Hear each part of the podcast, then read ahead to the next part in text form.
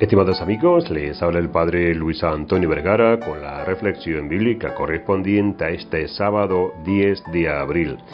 El Evangelio está tomado de San Marcos capítulo 16 del 9 al 15.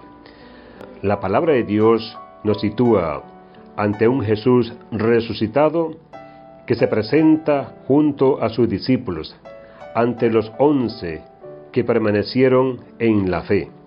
Sabemos que uno de ellos ya no estaba, y por eso lo destaca el texto. Este Jesús superador, victorioso, lleno de gloria, se presenta una vez más junto a sus amigos, sus elegidos, con quienes compartió su vida y su enseñanza. Les deja un enorme desafío, que es un estilo de vida, para los apóstoles y para todos nosotros. También hoy nos dice que vayamos y anunciemos el Evangelio a toda creación. Vayan, el salir, el dejar atrás la vida común, la de todos los días. Vayan a lo desconocido. Vayan teniendo los mismos sentimientos de Cristo, a como nos dice San Pablo, mirar como Él, mirar con Él, para llevar el fuego del Evangelio. Anuncien el Evangelio a toda creación. Que no quede rincón sin iluminar por la gracia de la palabra. Jesús mismo es el mensaje que tenemos que ir encarnando, asumiendo como los apóstoles, llevarlo a todo lugar, en todo momento.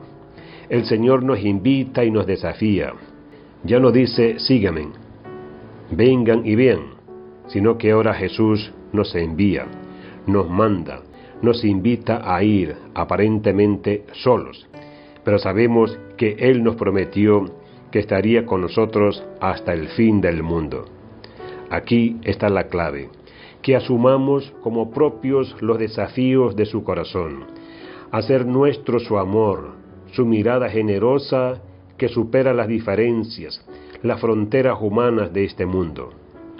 Hoy que recordamos a San Pablo el mensaje es poder encontrar y reconocer a Jesús para poder llevarlos a los demás.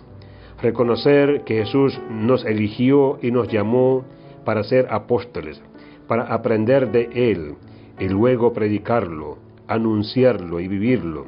Y en nuestra vida cotidiana, en lo sencillo y concreto de todos los días, hacer realidad este mensaje.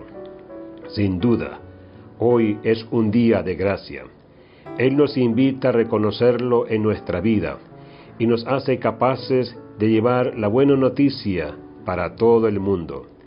Vayan por todo el mundo, anuncien la buena noticia a toda la creación. Que Dios les bendiga a todos.